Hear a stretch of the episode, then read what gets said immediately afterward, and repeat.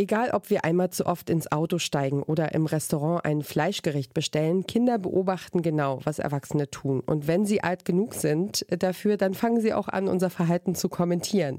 Je mehr Wissen wir also in kleine Menschen reintun, über das Klima, über den Zustand unserer Welt zum Beispiel, desto fähiger sind sie, uns dann den Spiegel vorzuhalten, wenn wir vom Weg abkommen. Aber wie erklärt man Kindern die Klimakrise eigentlich?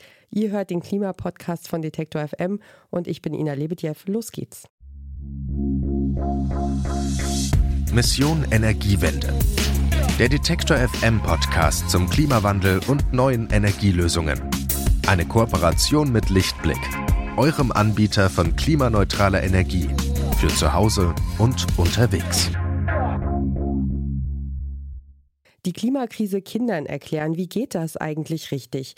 Das hat sich die Redaktion von der Sendung mit der Maus gefragt und einen Schwerpunkt zum Thema Klima und Klimaschutz an den Start gebracht. Mit insgesamt sechs Sendungen und darüber spreche ich jetzt mit Ralf Kaspers. Er ist einer der ModeratorInnen der Sendung mit der Maus und zwar schon seit mehr als 20 Jahren. Hallo Ralf. Hallo, ich freue mich, dass ich dabei bin. Ich freue mich auch sehr, dass du da bist. Ähm, ihr habt gerade diesen, diesen Schwerpunkt erarbeitet. Wie habt ihr denn Kindern in der Sendung mit der Maus die Klimakrise erklärt? An welchen Beispielen habt ihr das gemacht? Na, erstmal haben wir geguckt, ähm, wir müssen ja von vorne anfangen und es wird ganz viel durcheinander geworfen. Jetzt ist zum Beispiel ein heißer Sommer, heißes Wetter und dann wird gesagt, ja, so hohe Temperaturen hatten wir immer schon mal wieder. Das ist nichts Besonderes. Das Wetter ändert sich auch ständig. Das hat jetzt nichts mit dem Klima zu tun. Und dann fängt es schon an. Was ist jetzt eigentlich der Unterschied zwischen Wetter und Klima? Und äh, das ist auch das, was wir dann in der ersten Folge mal versuchen zu erklären dass es klar ist, dass das Wetter eigentlich jeden Tag passiert und auch jeden Tag unterschiedlich ist. Und natürlich kann es ähm, mal richtig stark regnen. Dann hat man sowas wie im schlimmsten Fall wie letztes Jahr um diese Zeit, dass ähm, Flüsse über die Ufer treten und Überschwemmungen da sind. Und äh, dann fragt man sich, ja, ich denke, es ist alles trocken. Wie kann das denn sein, wenn dann sowas passiert? Und das muss man eben unterscheiden.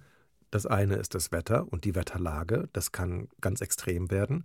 Und das andere ist eben das Klima. Das kann man nur über so einen längeren Zeitraum beobachten und gucken, was sich da ändert und wie sich das ändert. Und das ist so das Erste, womit wir anfangen. Und dann ähm, muss man gucken, okay, wenn sich das Klima ändert, wie, wie kann man das eventuell verhindern? Wie können wir vielleicht daran arbeiten, dass ähm, es doch nicht so schlimm wird wie un für uns, wie es, wie es im Moment aussieht? Und ähm, da gibt es dann so verschiedene Bereiche, wie zum Beispiel bauen, weil Häuser zu bauen, das meint man gar nicht, aber das erzeugt total viel CO2. Beton und Zement, ähm, das sind richtige CO2-Schleudern beispielsweise. Oder auch ähm, Autofahren oder überhaupt rumkommen. Auch das sind, ist so ein Bereich, wo ganz viel CO2 entsteht. Und dann versuchen wir so von dem einen zum anderen zu kommen und das zu erklären. Und ihr wart dafür auch ganz schön viel unterwegs, oder? Also hast du mal ein Beispiel, wo ihr gewesen seid oder welche Orte da eine Rolle gespielt haben in eurer Recherche? Ja, wir sind, ähm, Clarissa und ich waren sozusagen als, als Anker für alles ähm, auf der Zugspitze. Das ist der höchste Ort Deutschlands, wenn man so will. Und da gibt es das Schneefernerhaus. Und das Schneefernerhaus, das ist früher als Hotel gebaut worden. Ich glaube, so Anfang der 30er Jahre im letzten Jahrhundert. Und ähm, inzwischen ist es kein Hotel mehr, sondern eine Umweltforschungsstation. Das Tolle nämlich da ist, ähm, weil es so weit oben ist, ist es eine sehr unverfälschte Messlage. Das heißt, da fahren keine LKWs vorbei, die irgendwie irgendwelche Stoffe in die Luft pusten, sondern da kann man wirklich ja die reinste Luft messen, wenn man so will. Und das hilft natürlich den Wissenschaftlern und Wissenschaftlerinnen, mehr über den Klimawandel zu erfahren und die Zusammensetzung der Luft, als wenn man das mitten in der Stadt machen würde.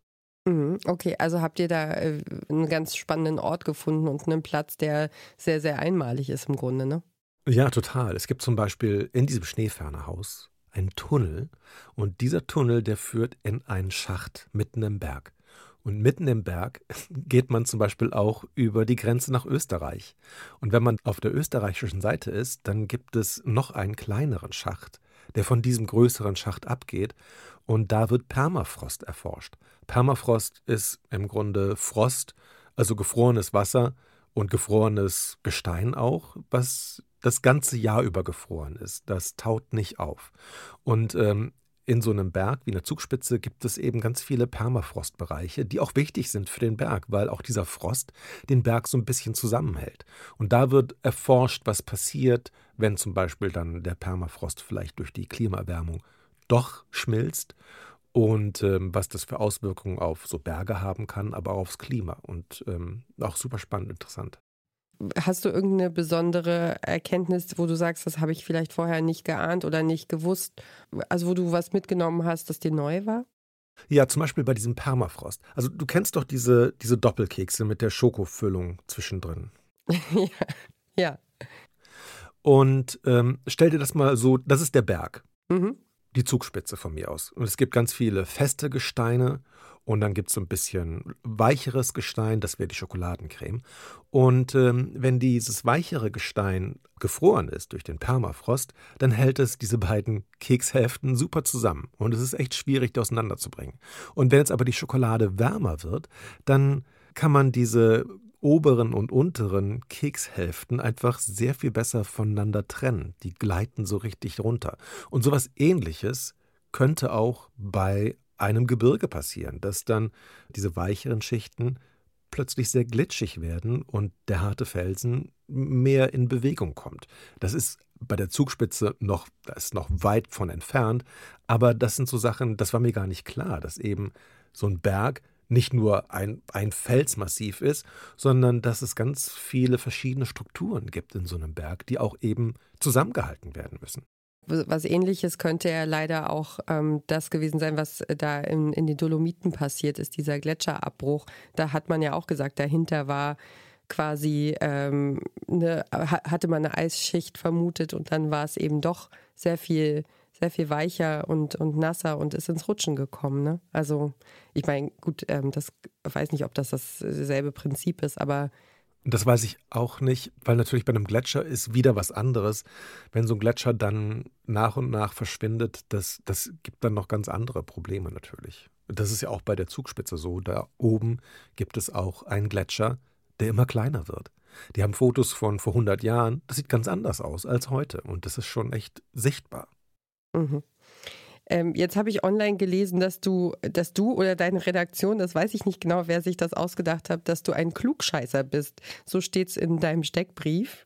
Du äh, bist in der Sendung mit der Maus bei Wissen macht A und bei Quarks. Da erklärst du kleinen und aber auch großen Menschen die Welt.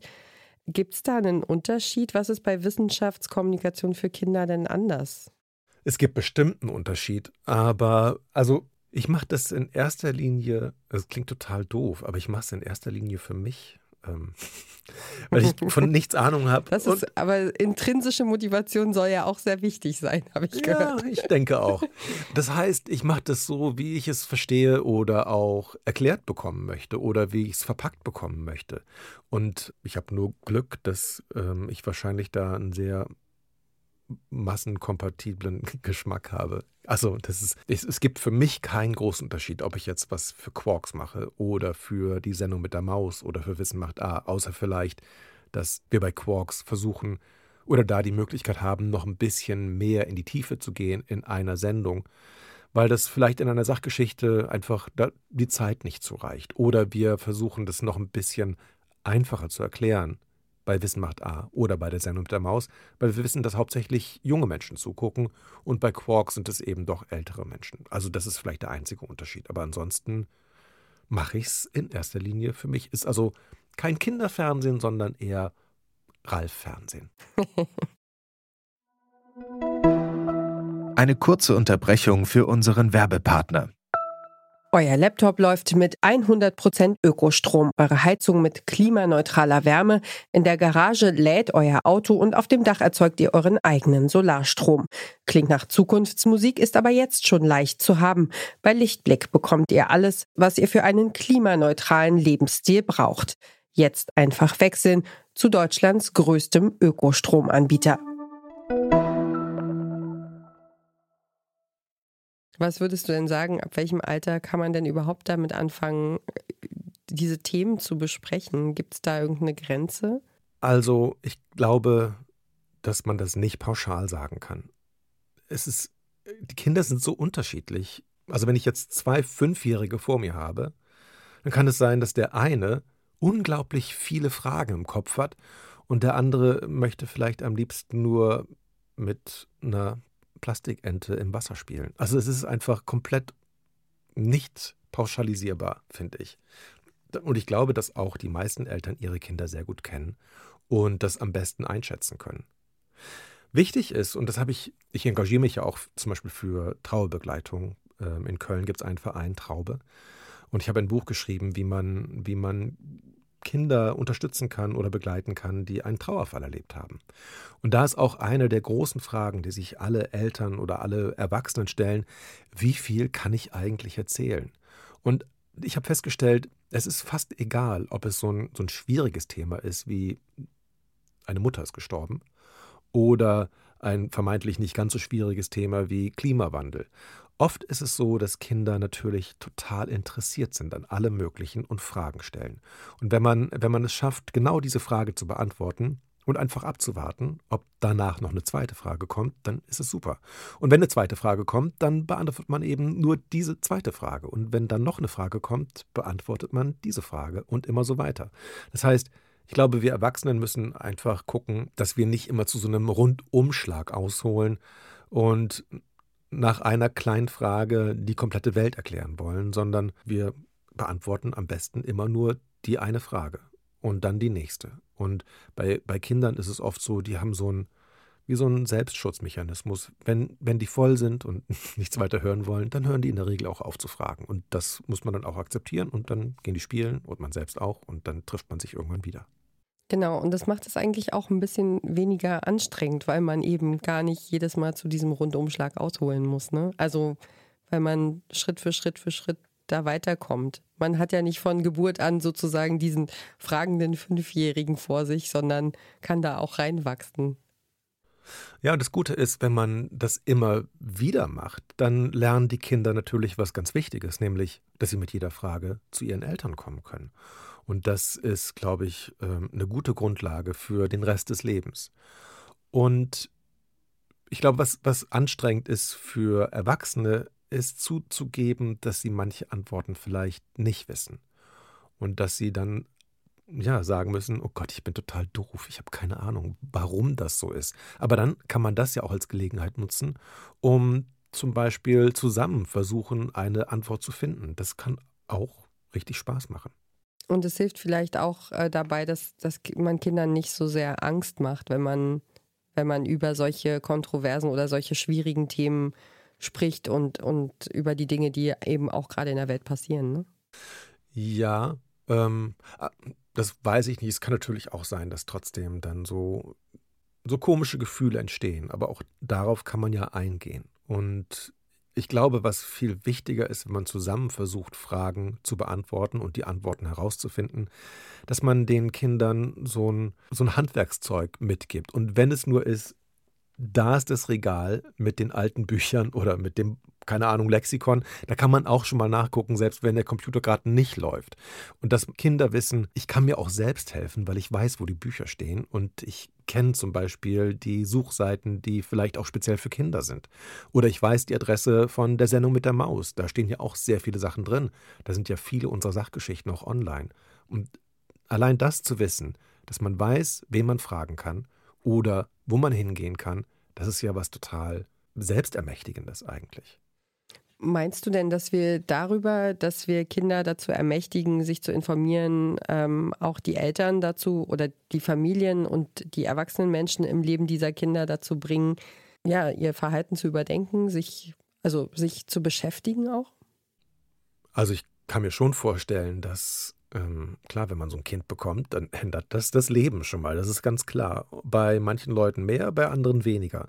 Und ähm, ich kann mir schon vorstellen, dass wenn man die Kinder ernsthaft begleitet, dass das auch so ein, ja, einem neue Ideen gibt, auch vielleicht neue Möglichkeiten eröffnet und aufzeigt, wie man sich eventuell verhalten kann.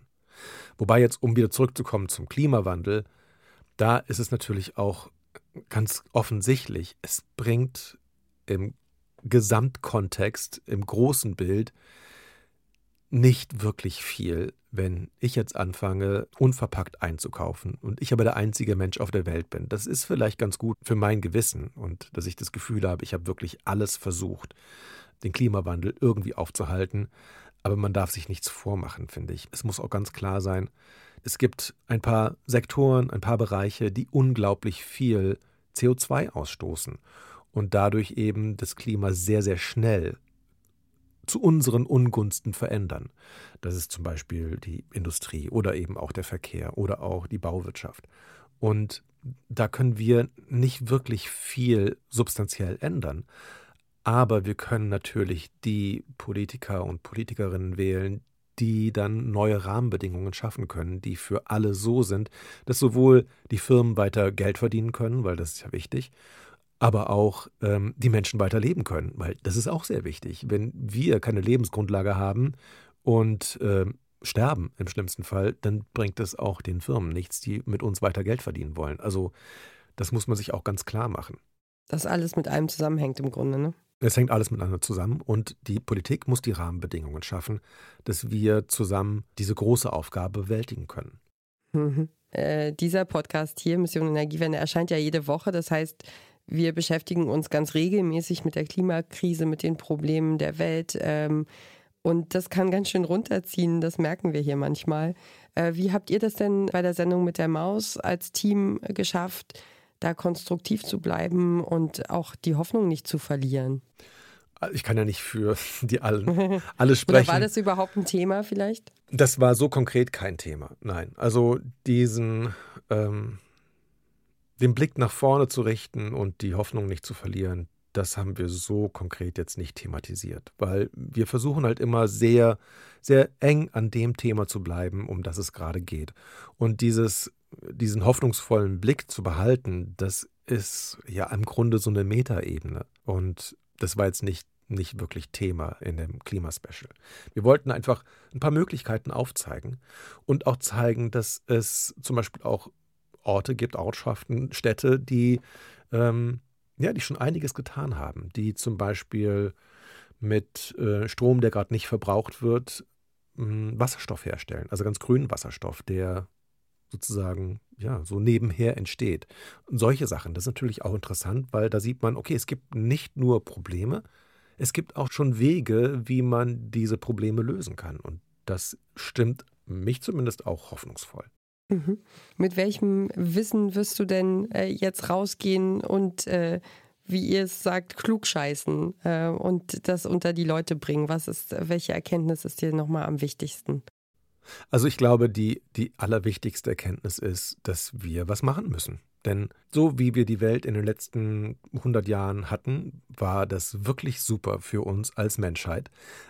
Und es wäre schön, wenn es so bleibt, damit es auch für unsere Kinder und für deren Kinder und für deren Kinder auch weiter so bleibt, dass sie hier leben können. Wenn wir nichts ändern, dann ähm, ja, vernichten wir im Grunde die Lebensgrundlage von unseren Nachfahren. Und das ist ein bisschen hinterhältig eigentlich. Das sagt Ralf Kaspers. Er ist seit mehr als 20 Jahren Moderator bei der Sendung mit der Maus und erklärt Kindern die Welt. Gerade hat er sich mit seinem Team intensiv mit Klimathemen beschäftigt Ganz herzlichen Dank für das tolle Gespräch. Danke auch. Wir hören uns hier nächste Woche wieder. Wenn ihr mögt, folgt uns, liked uns, schreibt uns zum Beispiel per Mail an klima.detektor.fm. Kommt entspannt und gut durch diese Woche. Als Soundtrack eures Sommers empfehlen wir von Herzen unseren Musikstream, handverlesen von sehr begabten KollegInnen der Musikredaktion. Detektor FM ist nämlich Podcast und Radio.